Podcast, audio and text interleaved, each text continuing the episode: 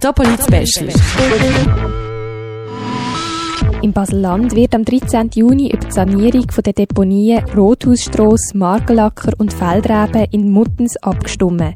Zur Abstimmung kommen zwei Initiativen von den Grünen und ein Gegenvorschlag vom Landrat und der Regierung. Dass die Muttenser Deponien saniert werden ist unumstritten. Bereits seit zwei Jahren gibt es runde Tische zu diesem Thema.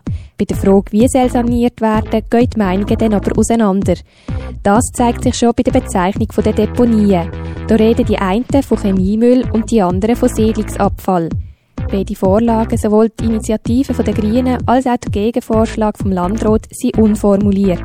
Sie verpflichtet die Regierung und der Landrat zur Ausarbeitung von einem Gesetz innerhalb von zwei Jahren. Um euch einen Überblick über einen Abstimmungskampf zu verschaffen, haben wir euch die Geschehnisse chronologisch geordnet. Nachdem der Landrat Mitte April entschieden hat, sowohl die Volksinitiative als auch den Gegenvorschlag vor das Volk zu bringen, hat das Unterstützungskomitee Ja zu sauberem Trinkwasser an einer Pressekonferenz am 29. April ihre Forderungen entlarvt. Sie fordern die Totalsanierung der drei Muttenser Deponien Rothausstrasse, Margelacker und Feldreben. Die vollen Kosten für die Trinkwasseranalyse und die Aufbereitung soll die Chemie- und Pharmafirmen als Verursacher übernehmen. Wieso die Initiative soll angenommen werden und nicht der Gegenvorschlag, erklärt der Landrat der Grünen, der Jörg Wiedemann. Die beiden Initiativen sind von je 4000 Personen unterschrieben worden. Wir haben ein extrem gutes Echo auf der Straße. Wenn wir mit den Leuten reden, dann spüren wir eine ganz breite Unterstützung. Wir sind sicher, dass die beiden Initiativen eine große Chance haben. Nicht zuletzt einfach deswegen, weil die Leute sauberes Trinkwasser wollen, weil die Leute nicht bereit sind, Chemikalien im Trinkwasser zu akzeptieren, sondern absolut reines Trinkwasser wollen, ohne Deponierrückstände. Der Gegenvorschlag liefert keine Lösung. Der beinhaltet zwei Begriffe, nämlich nachhaltige Lösung, was ein sehr schwammiger Begriff ist, und er beinhaltet den Begriff risikogerechte Sanierung. Das bedeutet, dass man für jede Substanz prüfen, wie hoch ist der Toleranzbereich, wo man im Trinkwasser zulassen will. Mit anderen Worten, man tut einfach eine gewisse Menge von Chemikalien im Trinkwasser akzeptieren. Und das ist für uns absolut inakzeptabel. Wir wollen sauberes Trinkwasser ohne Chemierückstand drin. Und deswegen denke ich, ist die Sanierung von der Chemiemülldeponie, und zwar das vollständige Ausheben, der einzige richtige, sinnvolle Weg. Eine knappe Woche später, am 5. Mai, hat das überparteiliche Komitee eine Pressekonferenz einberufen. Der Gegenvorschlag von der Regierung und dem Landrat zu beiden Deponieinitiativen ist vorgestellt worden.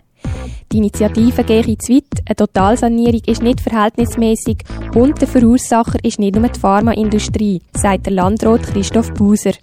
Also ich glaube, es ist ein wichtiges Thema angeschnitten worden mit den Altlastensanierungen, aber die Art und Weise, wie man sie umsetzen dass man das Bundesrecht will aushebeln, das ist für uns nicht akzeptabel. Und wir finden, sie sind völlig überrissen und führen am Schluss für den Kanton Milliardenkosten folgen zu. Und wegen dem können wir die nicht unterstützen, sind aber froh, hat das Parlament einen Gegenvorschlag ausgearbeitet, wo wir schauen, dass man schnell und nachhaltig kann sanieren kann, dort, wo es nötig ist.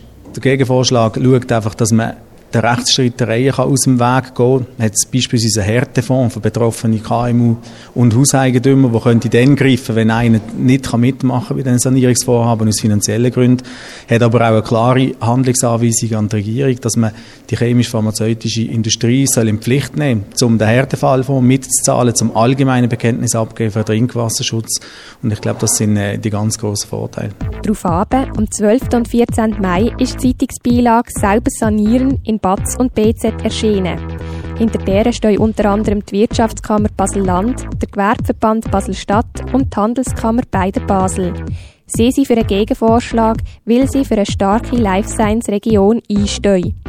Kurz darauf, am 18. Mai, teilt der Regierungsrat Basel-Land mit, dass eine Vereinbarung zwischen der chemisch-pharmazeutischen Industrie und dem Kanton abgeschlossen werden konnte. In der Vereinbarung erklärt sich die chemisch-pharmazeutische Industrie bereit, einen Anteil an den Kosten für die Untersuchungen und Sanierungen zu übernehmen. Die genaue Kostenverteilung ist in dieser Vereinbarung aber noch nicht geregelt worden. Allerdings wird laut dem Regierungsrat mit dieser Vereinbarung die Forderung vom Gegenvorschlag zur Initiative erfüllt. Der Druck von der Initiative hat bei der Pharmaindustrie Wirkung gezeigt. Zwei Tage später, am 20. Mai, hat Greenpeace an ihrer Pressekonferenz wieder für neue Wirbel im Abstimmungskampf gesorgt. Die Umweltorganisation wirft Novartis, Ziba und Syngenta vor, der Öffentlichkeit im Zusammenhang mit der Muttenser Deponie nur zensierte Listen zur Verfügung zu stellen. Die Initiative Befürworter sehen darin Bestätigung, dass der Chemie im Zusammenhang mit der Bewältigung der Altlasten nicht gedroht werden kann. Die Relevanz dieser Informationen, die die chemischen laut Greenpeace unterschlagen haben, ist von den Behörden dementiert worden. Die Liste von Greenpeace würde keinen neuen Sachverhalt aufdecken und der Nachweis von der Verantwortung der Chemiefirmen an der Verschmutzung sei mit dieser Information nicht möglich. Schwierig, aber wichtig ist das Thema vom Trinkwasser auch für die Jungen. Wenn ihr nochmal mitdiskutieren wollt, könnt ihr das am 8. Juni. Dann findet eine Podiumsdiskussion zur kommenden kantonalen Abstimmung statt. Nebst dem Politiker Christoph Buser und dem Expert Martin Forder werden auch die Jungpolitiker Katja Isele und Florian Schreier diskutieren. Ebenfalls werden rund 100 Schülerinnen und Schüler das Gespräch mitverfolgen und mitgestalten. Die Podiumsdiskussion findet in Traprentas Muttens am 8. Juni am Mais statt.